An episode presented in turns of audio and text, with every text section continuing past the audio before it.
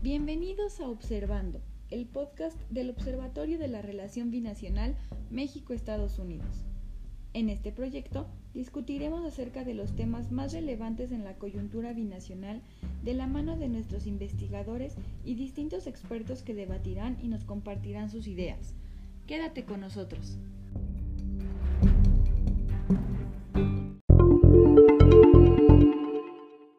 Hola, soy Ruperto y hoy me acompaña Santiago Molina.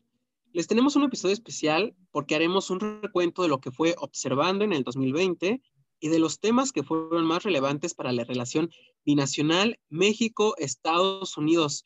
Santiago, un gusto el hacer este capítulo contigo. Pues un gusto haber compartido eh, pues la mitad del año pasado y esperemos que eh, este siguiente año en este, en este episodio. La verdad ha sido una gran experiencia y pues aprovechamos para hablar un poco de, de, qué es lo que fue y qué es lo que esperamos de las relaciones binacionales.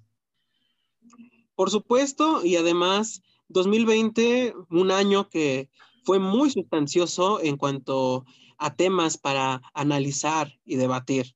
Y bueno, no es para menos que fue un año electoral en Estados Unidos, se dieron las elecciones para que la Unión Americana eh, se eligiera al presidente número 47 y también unas elecciones que se dieron por primera vez en la historia en medio de una pandemia, ¿no, Santiago? Eso, eso es muy cierto. Eh, la verdad es que ahorita que, que, todo el mundo está escribiendo en Facebook, está escribiendo a sus, a sus seres queridos, pues, eh, pues lo, lo que vieron del año pasado, cómo lo sintieron, para, para, muchos son, son mails, son, son estados de Facebook que empiezan con el 2020 fue un año muy difícil. Y fue un año muy difícil, claramente, y, y eh, creo que esto impactó muchísimo en, en, la relación binacional. Lo vimos mucho en la manera en la que eh, COVID, pues, cambió la manera en la que entendemos el mundo, en la que entendemos las relaciones eh, estatales, pero también las relaciones personales. Y pues eso creo que fue, fue un año muy fortuito, por lo menos para empezar a hacer un podcast hablando de estos temas. Eh, fue un año que tuvo muchas dificultades, pero por, por, lo menos para nosotros que nos dedicamos a estudiar estos temas, nos dio de qué hablar. Claro, y también todas las controversias que se generaron en torno a las convenciones de, de cada partido, eh, que en una sí se usaba cubrebocas y en, y en otra no. Entonces, eso también eh, siempre fue un constante contraste entre el lado republicano y el lado demócrata también. Y pues vaya que eh, este podcast nos dio esa oportunidad de hacer un seguimiento de las elecciones.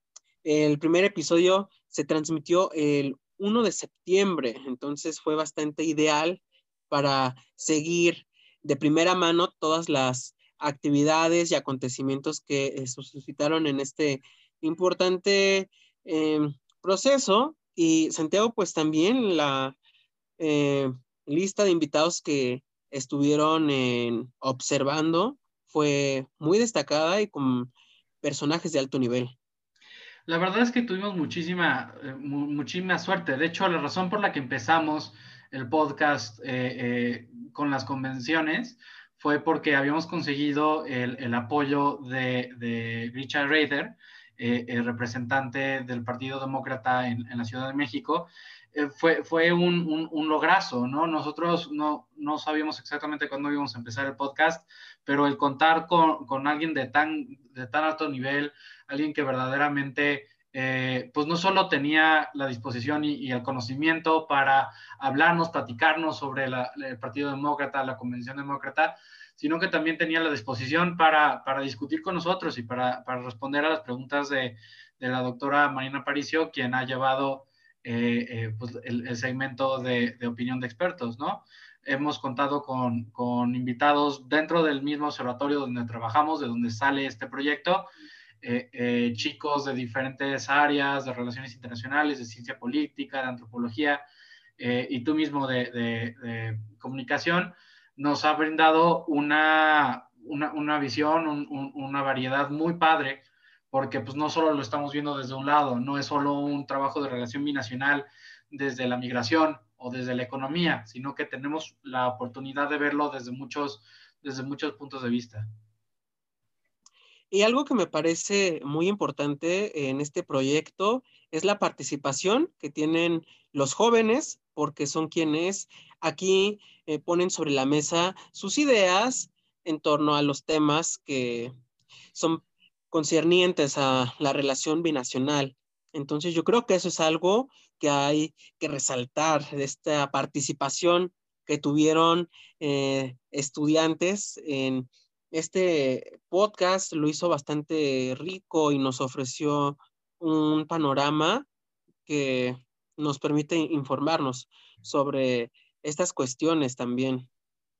Claro, observando siempre ha sido, eh, bueno, observando y el Observatorio de la Relación Binacional, de donde surge este, este proyecto, siempre ha sido un, un, un, centro de estudios o, o, quiere ser un centro de estudios que, que invita la participación de jóvenes, pero siempre en contacto con académicos que nos ayuden a formarnos.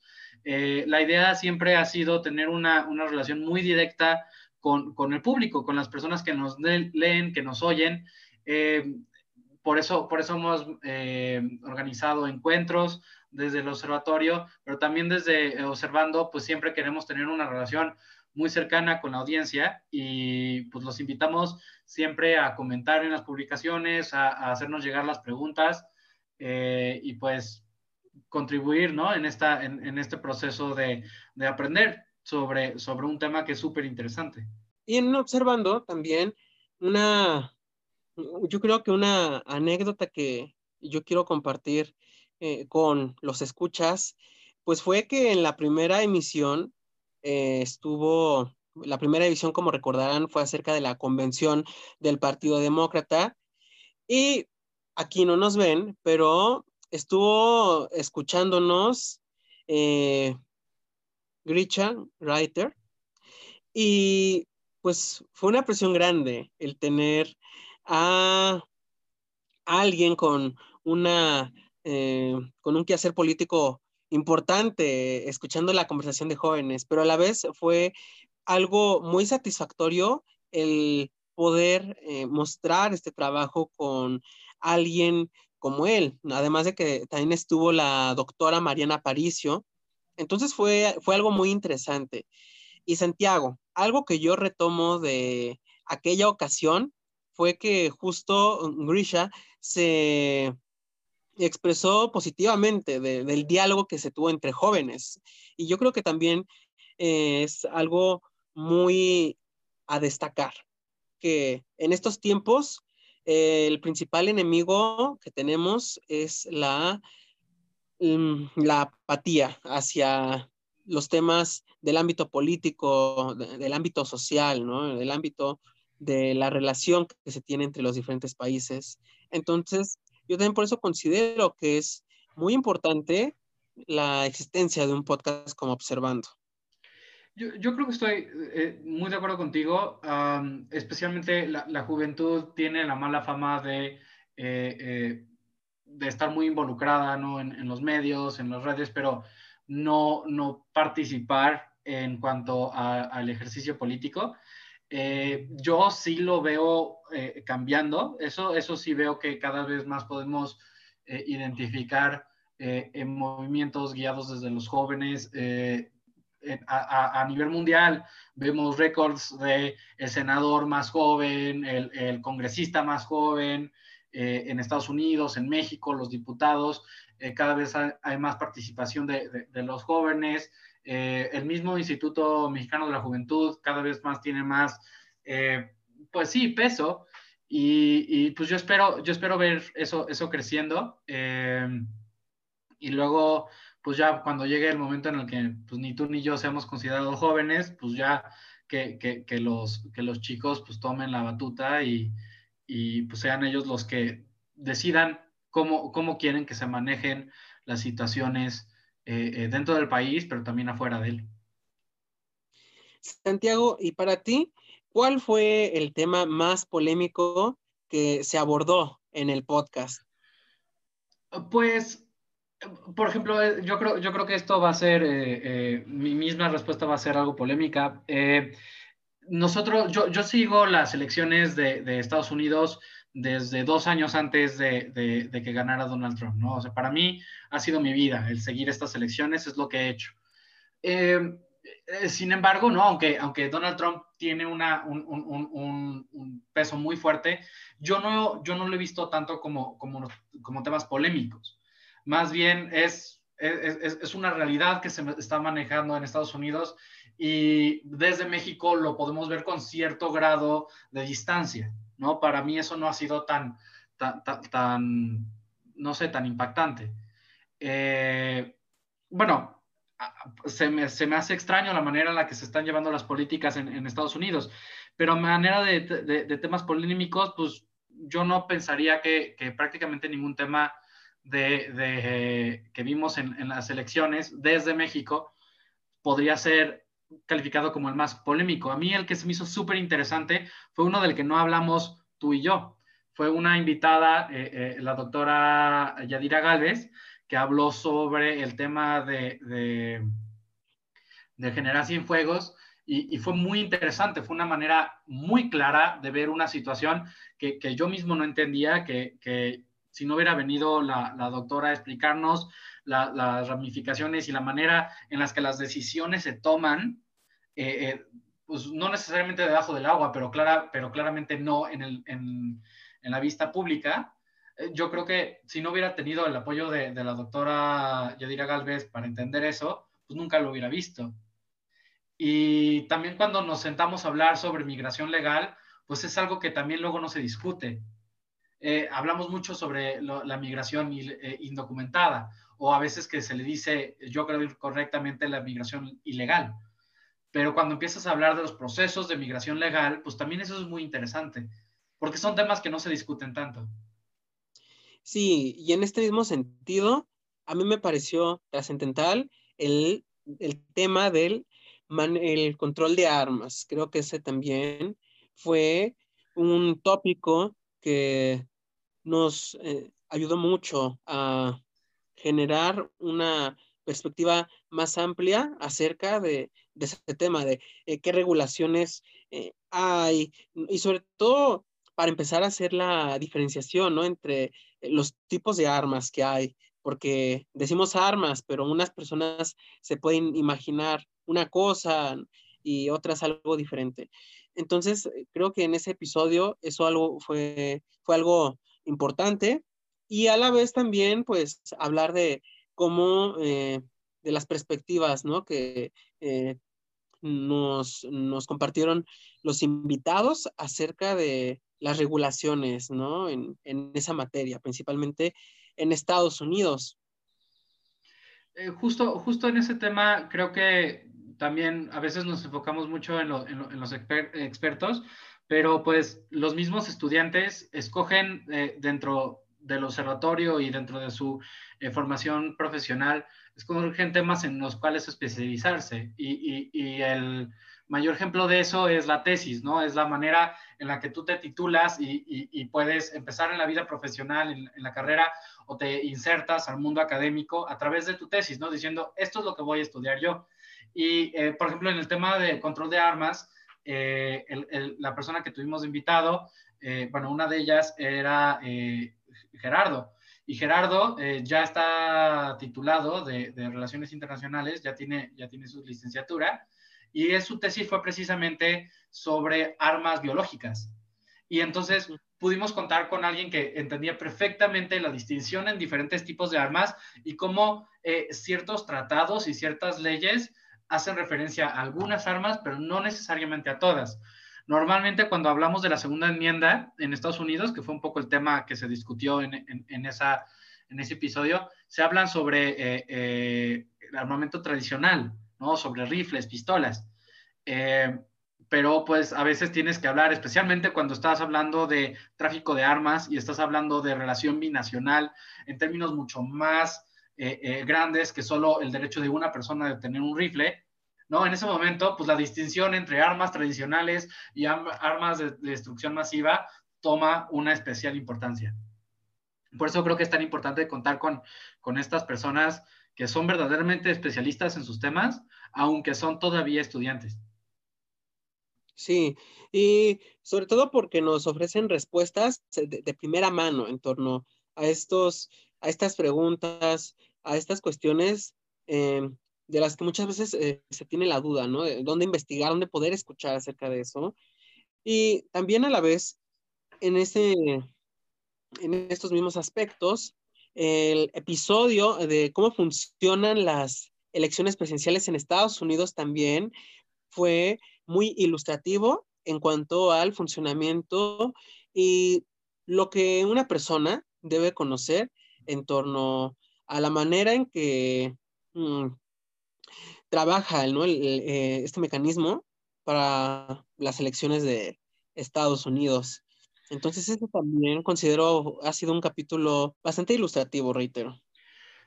Creo que eh, eso es algo que, digo, yo, yo tengo, tengo que admitir, entendí primero cómo funcionaban las elecciones eh, eh, de Estados Unidos que cómo funcionaban las, el proceso electoral y político en México. ¿no? Yo primero entendí cómo funcionaba el Congreso estadounidense y, y, el Senado, de cómo funcionaban eh, la Cámara de Diputados y el Senado aquí en México, ¿no? Porque es el tipo de, de, de, redes que consumo, el tipo de información que consumo.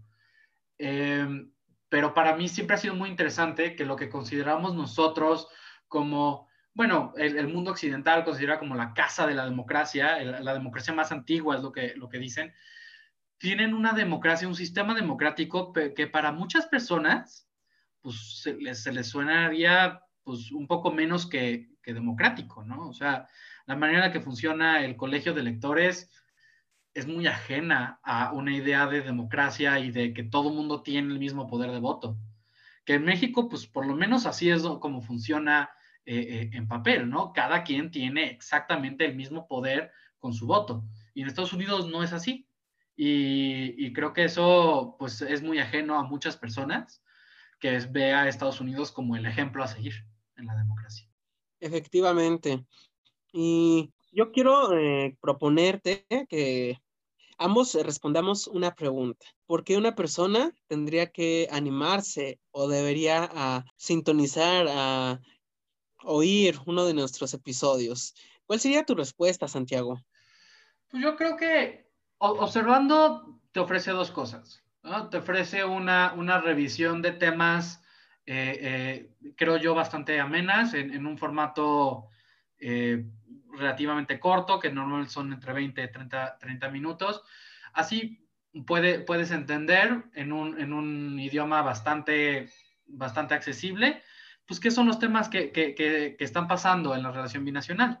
Eh, creo que te ayuda un poco a, a, estar al tanto de, de, las situaciones. Y luego además eh, tenemos la opinión de expertos, donde eh, puedes obtener información de, de, expertos, de doctores, de académicos verdaderamente de primera, que te van a dar información, pues sí, de información que ellos investigaron, que ellos conocen mejor que nadie y que pues eso te permite entender mejor. Yo, yo, yo creo, después de medio año de, de, estar manejando este, este proyecto, yo creo que por lo menos sí hemos logrado alcanzar a muchas personas y, a brindar algo de entendimiento de un tema que pues, para muchos es muy complicado de, de, por lo menos empezar a entender, ¿no? Ya, ya que tienes ciertas bases, puedes tú empezar a investigar, pero a veces cuando tú te metes un tema tan complejo como la relación binacional, necesitas que alguien te abra la puerta.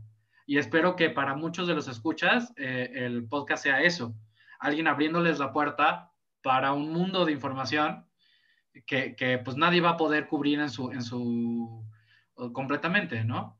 Eso, eso espero yo que sea el observatorio, el, eh, observando para muchas personas. Fíjate que mi respuesta sería que alguien debería escuchar este podcast porque es un espacio plural y es un espacio en donde se da un intercambio bastante enriquecedor de ideas y, más importante aún, se dan respuestas con rigor en torno a preguntas que son frecuentes, pero que a veces es difusa la manera en que se presentan sus respuestas. Entonces, eh, considero que observando nos ofrece eso, nos ofrece accesibilidad a información que es generada por, eh, como lo dijiste, eh, académicos, estudiantes que están cercanos a estos temas cambiantes, por cierto, muy cambiantes acerca de la relación de México con Estados Unidos. Entonces, yo considero que eso es lo que hace, pues, muy propicio escuchar, observando. Y, pues, vayamos por un 2021 con más temas y con más observando, ¿no, Santiago? Pues espero que sí, y espero que, aunque no nos conviene a nosotros que no sea un año tan movido, espero que sea un año más tranquilo, ¿no? Este, pero siempre con mucho análisis, con mucho esfuerzo, eh, pues de entender qué es lo que está pasando en el mundo. Y espero que todos tengan un, año pues, muy seguro, eh, eh, muy bueno, ¿no? Y, y que les salgan muchos frutos. Así es. Yo también espero que sea un año lleno de mucha salud para todos nuestros escuchas y estén al pendiente del podcast y no olviden seguir las redes del observatorio. Santiago, ha sido un gusto el compartir este recuento contigo y a iniciar el año. Igualmente, Ruperto, y espero los escuchas sepan que eh, si tienen alguna duda, si tienen alguna inquietud, siempre se pueden comunicar con nosotros a través del observatorio y pues estamos siempre muy, muy emocionados de escuchar sobre ustedes. Nos vemos.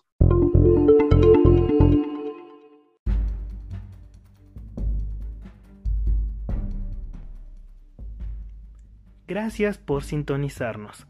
Esto fue Observando el podcast del Observatorio de la Relación Binacional México-Estados Unidos. Recuerda seguirnos en nuestras redes sociales. Nos vemos en la próxima.